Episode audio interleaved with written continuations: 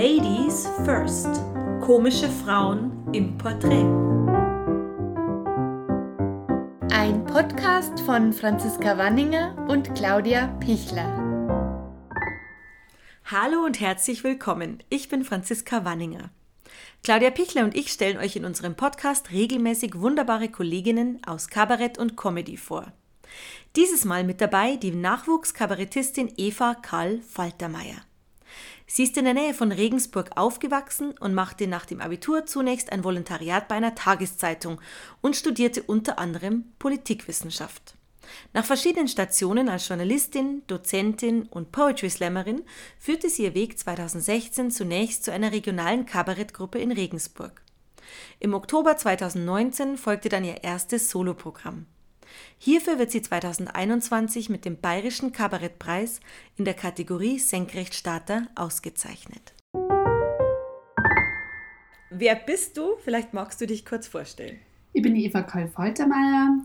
Ich bin eine 37-jährige zweifache Mama, gelernte Journalistin und äh, jetzt seit zwei Jahren äh, Kabarettistin in und aus der Oberpfalz. Und welche Themen beschäftigen dich auf der Bühne? Mir beschäftigt eigentlich die Frau im Zeitgeist. Also wie kommen wir zurecht mit Kindererziehung, mit ähm, Jobs, mit allen Anforderungen, die uns das Leben so stellt. Und die beschäftigt mich natürlich ganz klassisch, weil ich habe ja jetzt gerade erst mein erstes Programm mit der Rückschau auf mein eigenes Leben. Das machen ja ganz viele Kabarettisten und Kabarettistinnen, dass man einfach erst einmal sagt, wo kommt man her, und wer ist man, was ist das eigentlich für eine Umgebung, aus der man rausstammt. Und das spielt natürlich auch eine Rolle. Und wie heißt das erste Programm? Das erste Programm heißt Es geht dahin. Ich habe da eine wunderbare Regie gehabt, die Franziska Wallinger. Ehrlich? und ähm, genau, es heißt, es geht dahin, weil es einfach auch ja, so schön doppeldeutig ist. Da steckt so viel drin. Im Oberland und in manchen Gegenden vom Bayerischen Wald und so sagt man, es geht dahin oder dahin geht's für was, was eigentlich aufgeht und was losgeht. Und äh, bei uns heißt es geht hier eigentlich eher, dass abwärts geht und das äh, ja, anstrengend ist und also nicht gut ausschaut. Und gerade diese Doppeldeutigkeit hat mir da sehr gut gefallen und das passt auch sehr gut zu der Figur im Programm. Jetzt ist es ja schwierig, das bei dir zu fragen wahrscheinlich, weil du ja gerade erst angefangen hast und dann kam ja schon Corona. Aber wie viele Auftritte spielst du normalerweise und auf welchen Bühnen bist du unterwegs? Ja, dann Sekunde jetzt sagen, wie viel bei mir im Monat so abgesagt wird derzeit. Ja. Also es sind so pro Woche drei Auftritte, rechnen wir es hoch. Das sind dann zwölf im Monat und äh, für zwölf Monate, also ja, sind schon, sind schon viel. Sind schon 150 oder was. Ich bin getrennt, das heißt, in den Wochen, wo ich meine Kinder nicht habe, da habe ich teilweise dann fünf Auftritte in der Woche. Mhm. Oder einmal die Wochenenden, wo ich meine Kinder nicht habe, da bin ich oft total ausbucht. Also ich bin war das Jahr super gebucht und ja, so viel sage ich ungefähr ab. Davor habe ich natürlich noch weniger gespielt. Jetzt letztes Jahr waren es viel Mixed Shows. Das waren dann auch manchmal schon zwei, drei in der Woche aber halt nicht mein ganzes Programm. Das habe ich jetzt insgesamt vielleicht 18 Mal gespielt, würde ich sagen. Und wie hast du dein Programm erarbeitet? Ja, wie haben wir das erarbeitet, Franzi? Erzähl doch mal. Also, jetzt ist jetzt nur, vielleicht weißt du es. Nein, ich habe erst einmal ganz viel Text aufgeschrieben und das war eine, eine wüste Sammlung. Ich würde jetzt mal sagen, so 40 Seiten komplett ungehobelter Text. Mindestens. Genau, mindestens, wenn es nicht mehr waren. Mit denen bin ich bei dir aufgeschlagen, dann hast du die da tapfer durchgearbeitet und hast gesagt, das kommt weg, das kommt weg, das kommt weg, das darf bleiben. Und dann haben wir alle Lücken wieder geschlossen. Du hast mir sehr geholfen, das Ganze zu strukturieren, weil ich weiß nicht, das wird in der Gesellschaft immer nicht so gesehen, aber Schreiben ist ja auch Handwerk und jede Schreibart, egal ob es Journalismus ist, die verschiedenen journalistischen Erscheinungsformen oder im Kabarettprogramm eine Rede, alles hat einen anderen Duktus, alles hat einen anderen Aufbau, alles ist eine eigene Art. Also so wie man halt ein Bett nicht so baut wie ein Stuhl. Mhm. Und äh, ich finde, da hast du mir zum Beispiel total geholfen. Das war so wichtig für mich, weil ich halt aus dem Journalismus gekommen bin und alles anders aufgebaut habe. Und da dachte ich, es reicht einfach eine Pointe auf einer DIN A4 Seiten, weil ich druck das einfach durch meine schlichte Anwesenheit. Das, da hast du dann gesagt, das ist ein bisschen wegen. Und also so haben wir das dann äh, erarbeitet. Und äh, Figuren waren für mich ein ganz wichtiges Thema, weil ich habe mir einfach, und deswegen bin ich ja an dir angetreten, weil du so tolle Figuren auf der Bühne hast. Und ich habe mir immer gedacht, das finde ich toll, das möchte ich auch machen. Bis wir dann eigentlich gecheckt haben, das ist überhaupt nichts für mich. es ist einfach wesentlich besser, wenn ich quasi die Bühnenfigur bleibt, die mir sehr ähnlich ist, aber nicht ich bin.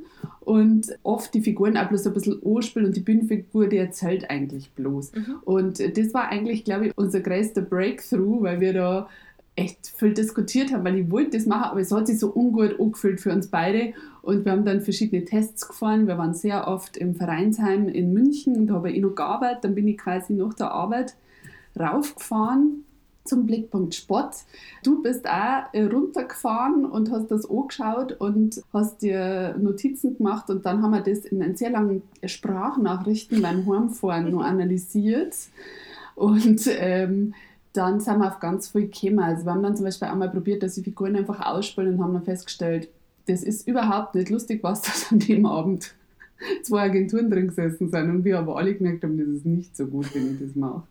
Und ich mir dachte, okay, jetzt kriegst du einfach niemals eine Agentur, weil das war der falsche Abend. Und so haben wir das dann gemacht und das war eine tolle, eine tolle Erfahrung und ich finde, ich habe da total viel gelernt, einfach auch, wie man, wie man einfach handwerklich an das Ganze Uni geht und wie man strukturiert und das ist für mein Gehirn das Struktur immer neu lernen muss. Es ist nicht so, dass ich einmal lerne, wie Struktur funktioniert, sondern ich muss Struktur in der Steuer lernen, Struktur im Schreiben, Struktur, ich muss immer extra lernen, dann einmal erklärt kriegen und dann kann ich es meistens auch.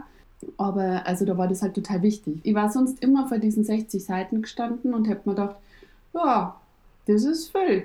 Wie kriege ich es auf die Bühne? Und das hätte ich halt sonst, glaube ich, erstmal nicht geschafft. Und warum wolltest du überhaupt Kabarettistin werden? Ja, das war einfach schon immer so was, ich im Auge gehabt habe, was ich halt bewundert habe. Also es war immer, das, ich meine, das kennen ganz viel, das machen viele Leute, die vielleicht heute bei der Bank arbeiten, die sagen, mei, als Kind habe ich das immer toll gefunden oder so. Bei mir war es auch so, dass mein Vater halt da viel, der hat immer viel Reden gehalten als Kommunalpolitiker und die Reden von meinem Papa waren immer so, dass der ganze Saal gelacht hat und das fand ich einfach immer schön, wenn einfach, wenn man so viel Leid zum Lachen bringen kann. Und wir haben daheim sehr viele Kabarettisten und Kabarettistinnen auch uns immer umgekehrt, auch alte Schallplatten, alte Aufnahmen für Karl Valentin, Liesel Karstadt und so weiter. Bali Brell ganz viel. Und so bin ich einfach geprägt worden. Und mein Papa hat mir immer erklärt, äh, schau her, das ist jetzt so, der hat den Humor und das. Und das hat mir schon immer gefallen. Aber dann habe ich auch gewusst, mein Herz schlagt für den Journalismus, das wollte ich unbedingt machen. Habe das dann erklärt und habe mir gedacht, das andere kannst du immer nur so nebenher, kannst ja lustige Geschichten schreiben und die lesen, das reicht da.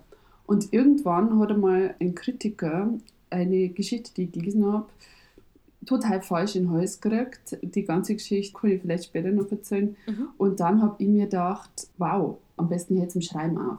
Und okay. dann hat ein Freund von mir, der im Publikum gesessen ist, gesagt, Eva, wenn du frei sprichst, kauft man dir, weil der hat einfach nicht verstanden, dass ich nicht die Person in der Geschichte bin. Dass mhm. das natürlich, das ist, ist ja, also eine Ich-Perspektive, aber das bin ja nicht ich, also einfach Protagonistin mit Autorin verwechselt. Mhm. Und dann hat ein Freund im Publikum gesagt, Eva, wenn du das frei vortragst, dann wird es klarer. Mach doch Kabarett. Und dann habe ich gesagt, das trauen wir nie. Ich kann mir doch den Text nicht merken. Ich kann mir teilweise nicht einmal mein PIN für meine Bankkarten merken. Wie soll ich das machen? Und dann hat er mich mit ähm, Kabarettisten in Ringsburg zusammengebracht und dann hat es angefangen, dass ich halt so Gruppenkabarett gemacht habe und dann gemerkt habe, okay, das ist doch was für mich, das, das taugt mir.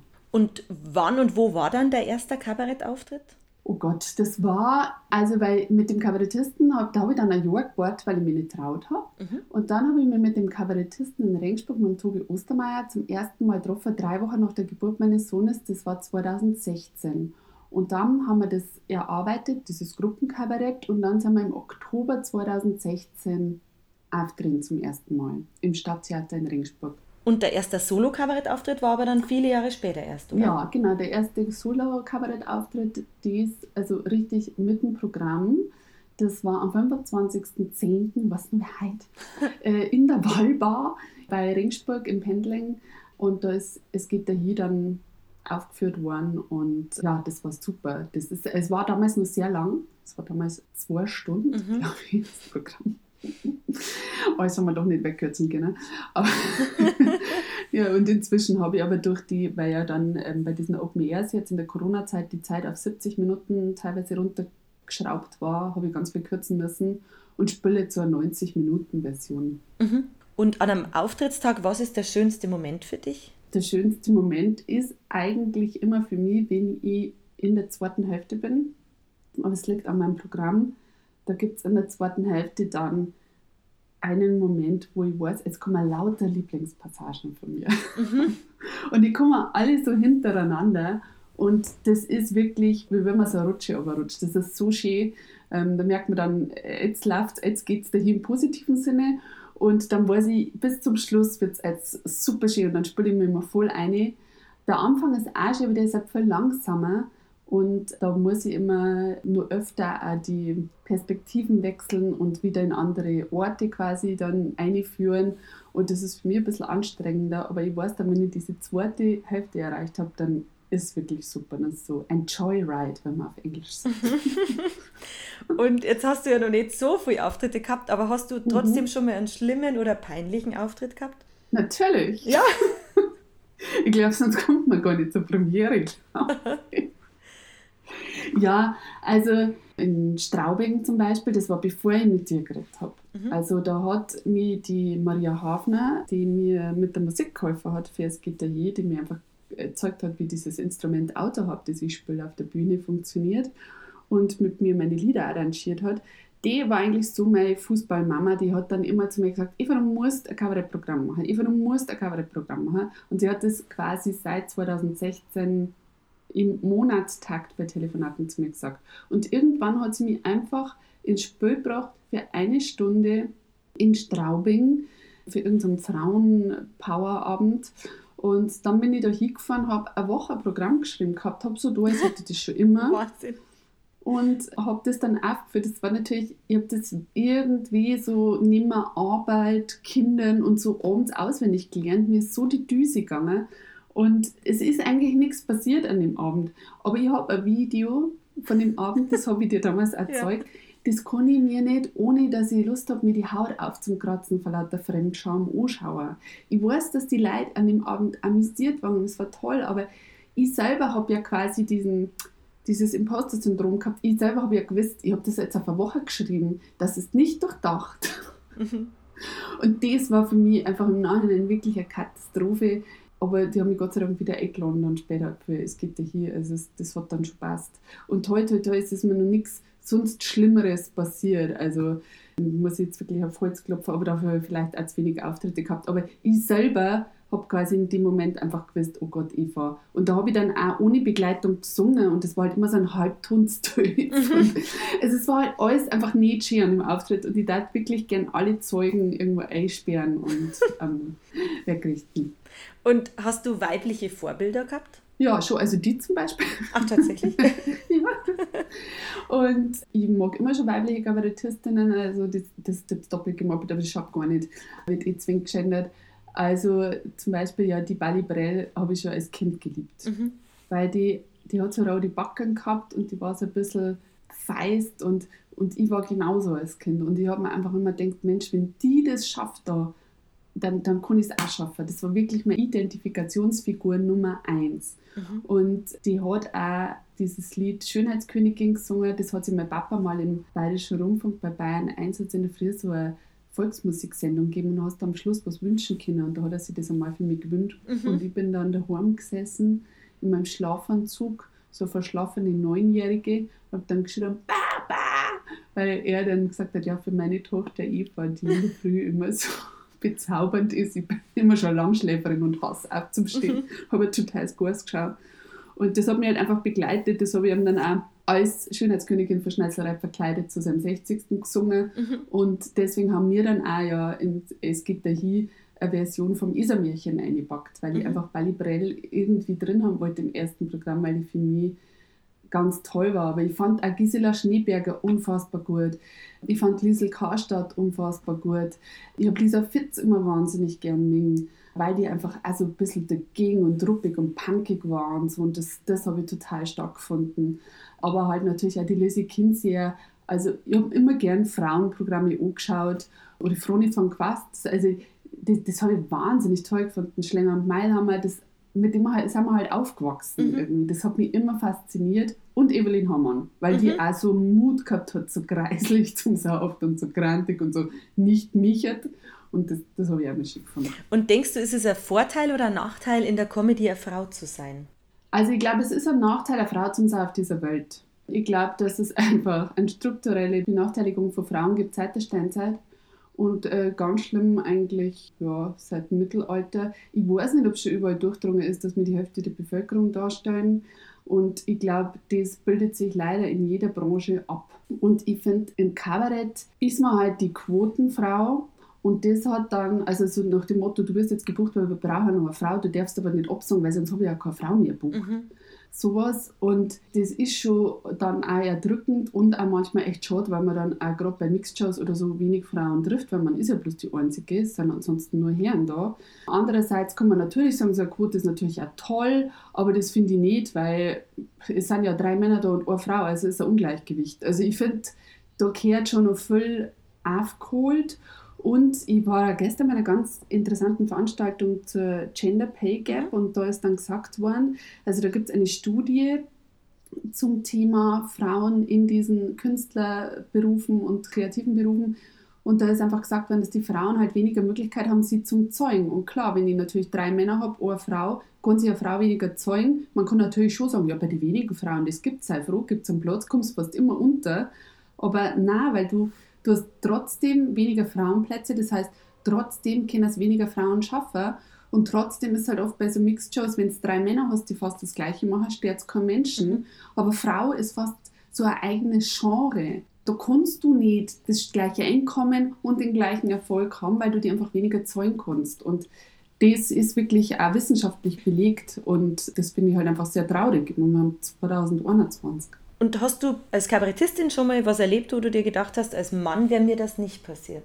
Ja, also immer, ich habe ja Politik studiert, ich komme aus einem sehr politischen Haushalt und mein Bruder war lange im diplomatischen Dienst, mein Vater war Kommunalpolitiker und wir haben alle irgendwie auch Politik studiert und da ist dann immer so, wenn ich da meine politischen Passagen habe, dann gehe ich von der Bühne und dann kommt irgend so ein alter, pensionierter Studienrat daher und erklärt mir die politische Welt. Und dann sage ich, also das, was Sie mir da gerade erklären, das habe ich mit zehn schon gewusst. Danke, das brauche ich nicht. Und ich glaube einfach nicht, dass wenn der Bruno Jonas oder, weiß ich nicht, irgendein Mo, der Christian Springer von der Bühne geht, dass dann einer daherkommt und ihm nochmal ganz von vorn die Bundesrepublik erklärt. Und das nervt mich einfach. Weil, also, dass man einfach denkt, ich wisse manche Sachen nicht und darf deswegen über andere Missstände nicht reden, das nervt mich wirklich. Und ich glaube, da werde ich anders behandelt. Hast du das Gefühl, dass Frauen auf der Bühne generell anders bewertet werden als Männer? Das kann schon sein. Ich glaube, also deswegen habe ich mir zum Beispiel bewusst entschieden, das weißt du, dass ich mein Plakat kreislich gestalte. Also sprich, dass ich da nicht so, so wunderschön ausschaue, weil ich oft das Gefühl habe, Frauen müssen sie immer photoshoppen, müssen immer sein. Und von einem männlichen Kabarettisten erwartet das eigentlich keiner. Mhm. Also ich gehe jetzt nirgends hier und sage, Mensch, ist das ein schöner Mund und muss mir jetzt unbedingt mal das Kabarett anhören. Ist mir eigentlich total egal, wie der ausschaut. Und da habe ich schon manchmal das Gefühl, dass das einfach ja, nicht ganz gerecht ist irgendwie. Und wie gehst du mit Pressekritiken um? Ich mache eigentlich dadurch, dass ich Journalistin bin, gelernt, die Zeitung dann gerne mal nicht auf, weil ich meine ehemaligen KollegInnen natürlich kenne und weiß, wie man sowas ohne geht. Also ich weiß, dass man das nicht so ernst nehmen darf. Ich habe selber ja gelernt, wie man Kritiken schreibt und zwar wird immer gesagt mit dem Florett, nicht mit dem Degen. Und ähm, ganz schwierig sind freie MitarbeiterInnen, die eigentlich gern selber auf der Mhm. Bühne warten. Also das sind eigentlich die, wo es immer, finde ich, ein bisschen am anstrengendsten ist und das liest man aus einem Artikel auch gern außer. Deswegen also bin ich sehr vorsichtig. Ich habe Gott sei Dank bis auf die eine Kritik, die ich erwähnt habe, noch nichts Schlimmeres gehabt. Einmal hat einer geschrieben, das hat mir dann meine Agentur gesagt, dass die Stimme hinten raus dünn geworden ist, aber das, ich habe keine Gesangsausbildung und ich habe davor Corona Mhm. gehabt. Ich war froh, dass ich es geschnauft habe insgesamt auf der Bühne. Damit kann ich leben irgendwie. Aber eigentlich, also wenn ich es lese, dann lese ich es eher, glaube ich, wieder Journalistin und Gott sei Dank hat mich auch nie wieder was so tief getroffen wie die eine Kritik damals von diesem Kritiker, der irgendwie tödlich beleidigt war, weil da waren nämlich nur bei diesem Abend, wo ich den Text gelesen habe, ein paar Impro-Schauspieler mhm. da und die haben den bei der größten Költen im Januar nicht einlassen in diesen Veranstaltungsort. Okay. Wenn er nicht irgendein Codewort gesagt hat. Das war halt in einer Impro. Das war aber einfach okay. nur nicht gebucht. Da habe ich nichts damit zum Tun gehabt. Und dann ist der nicht reingekommen und hat getobt draußen. Und es waren ein paar Freunde von mir draußen beim Raucher und die haben dann schon gesagt, ja, der hat draußen schon gesagt, was ist denn das für eine Scheiße und so, und dass er den Abend abschreibt und er hat keinen Bock mehr und so. Und der ist schon draußen quasi total ausgeflippt und ist dann eingegangen mit so einem Hals und dann komme ich und lese was vor. Also ich finde, man muss oft die ganze Geschichte dahinter kennen. Und ja, also von daher, Gott sei Dank, muss ich sagen, durch mein früheres Leben und auch durch diese katastrophale Kritik von damals, die mich dann damals schon gescheit getroffen hat. Aber was stand da drin dann? Da ist drin gestanden, das dünn war. Ja, das, also so dünn und nicht gehaltvoll. Und er hat halt immer die Protagonistin mit mir gleichgesetzt. Mhm. Und das, das war ja nicht ich. Also, also wie jetzt in meinem Kabarettprogramm eigentlich schon ähnlich, klar, aber das bin nicht immer ich persönlich, das ist auch manchmal jemand anders oder, oder die Figur, die ich darstelle, bin eigentlich ich mhm. oder ein Teil von mir oder was, was mir am Jahr fliegt oder so. Also, und er hat halt alles immer mit mir gleichgesetzt und das war dann, weil die Figur natürlich total blöd war in dem Text, war das dann super, weil er hat eigentlich gesagt, dass ich praktisch sau dumm bin und einen sehr dünnen Text über mich geschrieben habe, aber das war nicht so, also mhm. im Gegenteil. Und das hat dann wahnsinnig genervt. Und alle, die da waren, die haben es ja mitgekriegt. Ich meine, die haben ja kennt, er hat mich ja nicht kennt. Mhm. Und äh, es waren 100 Leute bestens amüsiert. Und er hat so ungefähr geschrieben, naja, also die haben halt gelacht, obwohl es blöd war. Also das, ja, ist schwierig. Aber ich glaube, so eine Kritik, das, das erlebt jeder einmal. Das passiert, auch wenn man sich denkt, hey, die haben alle gelacht, das war ein super Abend. Und dann kommt er oder sie daher und, und empfindet das nicht so und ist tödlich gelangweilt oder einfach saugenervt, dass er oder sie noch einen Abendtermin hat. Das kann ja auch sein. Weil jetzt dieses blöde Kabarett nur abgestülpt gekriegt habe bei der Redaktion. Also ich bin, da, ich bin da schon vorsichtig mit Kritiken, auch wenn ich es über Kolleginnen lese oder über Kollegen. Ich schaue es mir meistens dann trotzdem an und ich gebe da nicht so viel drauf. Klar ist spitze, wenn es von einer, von einer Riesenzeitung, vom Feuilleton eine tolle Kritik hast, das ist großartig. Aber also sich jede zum Herzen zu nehmen, das darf man gar nicht machen, mhm. glaube ich. Denkst du darüber nach, was du auf der Bühne anziehst? Ja, also ich zücke mir was schwarz an und ich finde das dann eigentlich auch ganz gut, ich habe das bei der Chrissy Eichensberger mhm. gehört, die Folge von Ladies First, die gesagt hat, sie möchte nicht, dass es verschwindet und ich finde das aber gerade so gut. Also so ein bisschen das Pantomimische, wenn ich dann quasi, wenn hinten am Moltern ist, das ist manchmal bei mir ja nicht, aber so oft ist eins dahinter, dann, dann finde ich es eigentlich witzig, wenn man mich kaum sieht und wenn man eigentlich bloß das Gesicht sieht und ich mache ganz viel im Gesicht mit Schau und und Leid und, und dann finde ich es eigentlich gut, dass da nichts ablenkt. Also ich mag dieses sehr reduzierte und deswegen habe ich sehr auf der schwarze Hosenruhe und das schwarze T-Shirt und drüber habe ich am Anfang und am Schluss den Mantel der Erkenntnis, der besteht aus Palmenmuster. Mhm. Ja, sehr schön. Aber das war's. Und wenn ich jetzt zu so einem Mixed gehe oder so, dann kommt es halt darauf an, was ich gerade spiele. Also wenn ich jetzt halt, ähm, ich habe da was im Programm über Beerdigungen und Hochzeiten, dann ziehe ich auf jeden Fall was schwarz an, weil das dann gut passt zu dem, zu dem Stück. Aber es kann auch sein, wenn ich jetzt einfach so zum Mix gehe und da ist jetzt nichts Dramatisches und ich spiele halt jetzt einfach irgendwas oder ab und zu bin ich auch bei Poetry Slams, dann, dann zeige ich einfach an, was ich gerade lustig bin. Also dann ist mir eigentlich egal und dann habe ich auch im Sommer gerne ein Kleidel dran und im Winter dann eine Jeans oder auch manchmal einfach Winterstiefel. also, weil dann, dann sind es zehn Minuten und dann finde ich es manchmal nicht so entscheidend, was ich da jetzt drauf habe. Warst du im beruflichen Kontext schon mal Sexismus ausgesetzt oder wurdest sogar sexuell belästigt? Ja, also das war bei mir hauptsächlich im äh, journalistischen Bereich. Im journalistischen Bereich bin ich leider von meinem ehemaligen, ja, ich kann jetzt nicht sagen, was er weil sonst ist, zu, ist auf jeden Fall für jemanden. Der über dir war. Der über mir war, genau, sehr gut. Eine Führungspersönlichkeit, also da sind zwei Sachen passiert. Eine hat mir immer wieder, diese Führungspersönlichkeiten waren natürlich männlich, also eine dieser Persönlichkeiten hat mir immer wieder gesagt, dass ich doch gar nicht gemacht bin für meine Thematik. Das habe ich ja im Programm ein bisschen drin, weil ich ja Frau bin und ich verstehe doch nichts von politischen und wirtschaftlichen Zusammenhängen. Ich sollte doch vielleicht lieber in die Jugendredaktion gehen, weil das war was für mich, was Soziales, was mit Kindern, das ist doch, sind doch so eher so Frauenthemen. Und ich habe auch nie in der Politik einmal einen Kommentar schreiben dürfen, weil ich war dann in der Politikredaktion, außer es ist irgendwie zum Beispiel um ein ausgesetztes Kind vor Maximilianeum oder sowas gegangen. Das habe ich dann schreiben dürfen. Und dann habe ich mir gedacht, super, dafür habe ich jetzt Max Weber gelesen, dass ich das machen darf. Aber gut. Und die andere Person, ich meine, da ist ganz viel einfach strukturell an Frauenverachtung da gewesen, schon mal grundsätzlich im, im ganzen Umfeld, muss ich sagen. Und da hat man sowieso schon mal grundsätzlich auch kämpfen müssen dagegen. Aber mir hat dann auch noch jemand anders, immer wieder abends ist der hinter mir gestanden und hat äh, gesagt, darf ich mal lesen und hat sich dann so über mich beigt und so und ich muss sagen, das war super unangenehm und da habe ich dann auch irgendwann meine anderen Kolleginnen darauf aufmerksam gemacht und meinen Kollegen und habe gesagt, kann bitte immer jemand von euch so lange da bleiben, bis dann die Person heimgegangen ist, weil ich das als so unangenehm empfinde.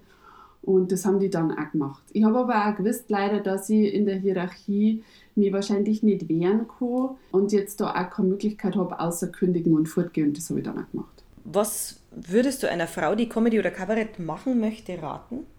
Dass man einfach grundsätzlich nichts drauf gibt, was irgendjemand sagt, weil Mike wetzt das schnell und ähm, also man, man muss, glaube ich, bei sich bleiben und einfach schauen, was kann man gut, sich auf die Stärken und vielleicht auch Schwächen besinnen und damit arbeiten und sich ähm, Hilfe holen, andere Leute ansprechen, aber einfach schauen, dass man sie, zum Beispiel ich weiß immer, was die Leute über mich reden. Ich glaube, ich weiß bei jedem, das ist also leider was, was, was ich immer fühle, wie gerade die Einstellung von einer Person mir gegenüber ist. Und ich habe beschlossen, das einfach immer auszublenden. Ich habe mich sehr lange darauf abgearbeitet und sagen wir mal, die Eva mit 28, die, die hätte es jetzt nicht gepackt, weil ich hätte dann gewusst, okay, der oder die oder der oder die Kollegin oder der oder die Booker denkt das oder das über mich, da, damit komme ich nicht klar. Und inzwischen ist es so, ich weiß das, ich mhm. weiß aber, dass das meistens was mit den Leuten selber zum tun hat und nichts mit mir. Und wenn es was mit mir zum tun hat, dann frage ich meine guten Freunde und Freundinnen, ist das ja so? Bin ich ja so? Ist das wirklich so? Und dann sagen die, nein, Eva oder ja. Und dann arbeite ich damit, aber mit, meine, mit den Leuten, die es mir gut meinen. Und nicht mit den Leuten, die irgendein persönliches Problem an mir austragen wollen. Und das darf ich wirklich raten, dass man sich ganz auf sich selber besinnt und schaut, dass man da bei sich bleibt. Und das ist eigentlich fast in jedem Berufszweig so, aber auf der Bühne macht man sich halt viel angreifbarer, als wenn man jetzt in einem Büro sitzt und dann auch wieder heimgeht. Und hast du selber in der Branche am Anfang Unterstützung erfahren? Und wenn ja, war das eher von Männern oder eher von Frauen? Tja, Franzi. ich war ja Gott sei Dank, also das muss ich schon sagen, wie ich angefangen habe, war ich ja schon auf einem totalen Verbrüderungstrip mit Frauen. Also weil wir, ich, wie gesagt, zwischen 20 mhm. und 30 habe ich diesen internalisierten Frauenhass, also dieses kommt bloß lustige Frau im Landkreis Ringsport geben oder so, das habe ich nur total drin gehabt. Da wenn eine andere Frau irgendwo in dem Bereich gearbeitet hat, wo ich gearbeitet habe, dann habe ich mich ständig mit der gemessen und wenn es auch nur innerlich war. Oder ich habe einmal immer gedacht, ich bin, weil ich zwei Brüder habe und viele männliche Freunde gehabt habe in, in meiner Jugendzeit, ich bin eher so ein Burma-Mädel, so eine, die nicht so gut mit Frauen kann. So. Und dann habe ich irgendwann mit 30 sehr viele coole Frauen, so ein bisschen Selfmade-Frauen in alle möglichen Branchen in Ringsburg kennengelernt und wir sind immer regelmäßig miteinander essen gegangen. Und es waren einfach Freundinnen dann irgendwann. Und dann habe ich gemerkt, nein, es hat viel mehr Power, wenn wir uns alle helfen.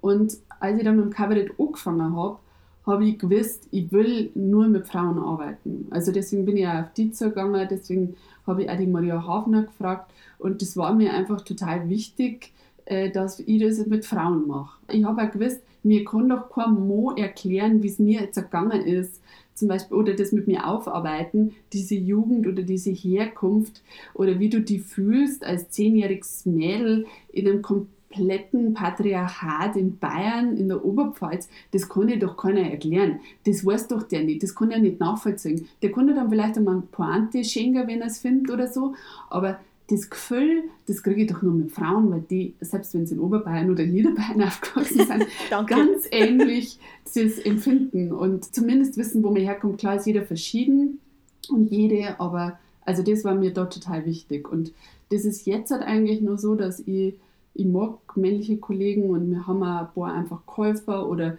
oder mir auch gesagt, hey, ich finde die gut, ich schlage die mal dem Veranstalter vor oder so. Und das weiß ich auch, wer das ist und denen bin ich sehr dankbar. Aber dieses richtige Arbeiten, das wollte ich eigentlich nur mit Frauen machen. Und das war die richtige Entscheidung, Franzi. ja, ich hoffe. Abgesehen davon. Du, und gibt es was, was dir deinen künstlerischen Werdegang hätte erleichtern können? Das ist eigentlich schwierig. Ich glaube ehrlich gesagt nichts, außer persönliche Dinge, wie da sie freier angefangen hätte, vielleicht war vielleicht einfacher gewesen. Ähm, oder auch nicht, das weiß ich nicht. Ähm, oder vielleicht auch sowas wie keine Kinder haben. Okay. Und was, also, aber das, das ist halt, wie es ist jetzt. Also es hat Vorteile und Nachteile einfach. Aber klar, wenn ich dann oft abends heimkomme und dann kann ich nicht schlafen bis, bis um zwei und dann muss ich in der Früh um sechs wieder aufstehen und das ist schon manchmal heftig, aber das ist halt das Leben, das ich jetzt lebe.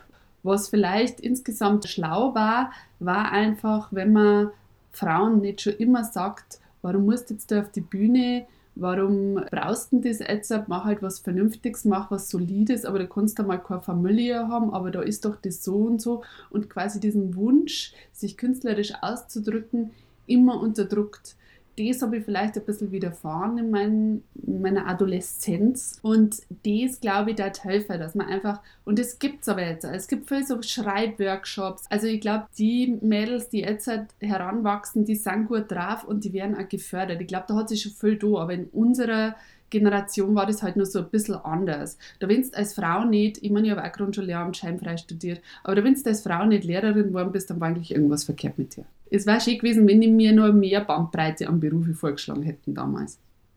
Ja, mittlerweile gibt es ja richtig tolle Kinderbücher wo es dort steht, du kannst alles werden und so habe ich schon ein paar Mal verschenkt für die nächste Generation.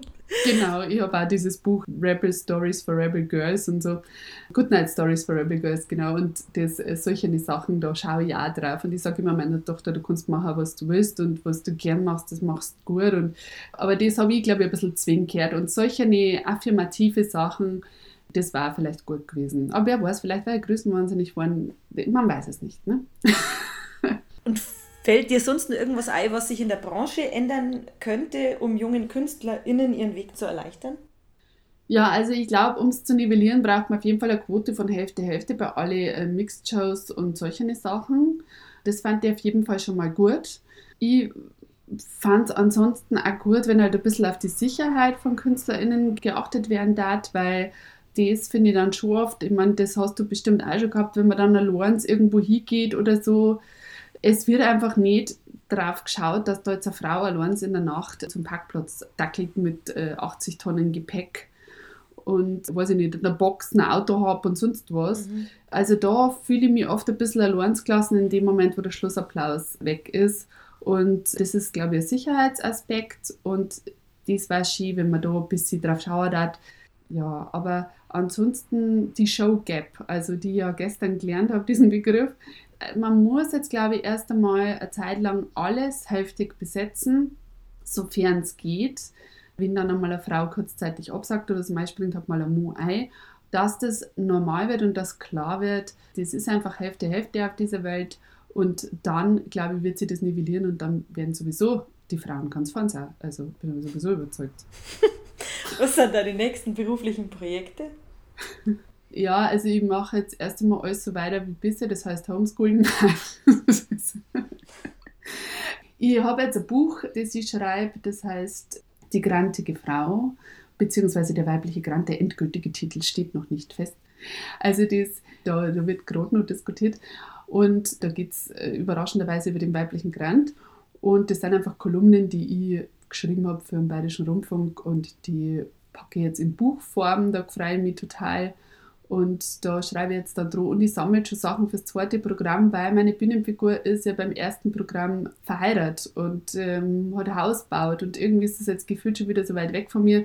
Also ich überlege schon, was ich jetzt als nächstes mache, weil ich bin jetzt getrennt. Nach 18 Auftritten, Eva. Nach 18 Auftritten ist es mir wurscht. Das hat sich aber nicht halt, du, kennst, du kennst mich. Doch, das hat sich gelohnt, Franzi, weil haben wir so eine gute Erfahrung gehabt. Okay. Das hat sich natürlich gelohnt. Nein, natürlich hat es gelohnt. Man muss es jetzt auch gut was rausgekommen dabei und so. Also ich finde, das hat sich voll gelohnt, aber ähm, ich denke schon wieder irgendwie ans nächste, aber du kennst mich, ich bin dann immer, ich bin immer so, ich bin dann so unruhig innerlich und ähm, mhm. da, ja, also da schreibe ich und tue ich schon wieder und überlege äh, und das sind jetzt so die nächsten Schritte und ich hoffe, ich spiele irgendwann einmal wieder. Also ich spiele, es, es geht dahin gern nochmal 18 Mal. wow. ja. Ja, super, das ist ein super Schlusswort. Dankeschön. Sehr gut. Vielen Dank für das wunderbare Interview. Wir würden uns sehr freuen, wenn ihr diesen Podcast abonniert und natürlich weiterempfehlt. Außerdem findet ihr Ladies First auch auf Instagram mit vielen tollen Fotos zu den aktuellen Folgen. Wenn ihr mehr über uns erfahren wollt, claudiapichler.com oder franziska-wanninger.de. Da findet ihr auch immer die neuesten Folgen. Support your local ladies.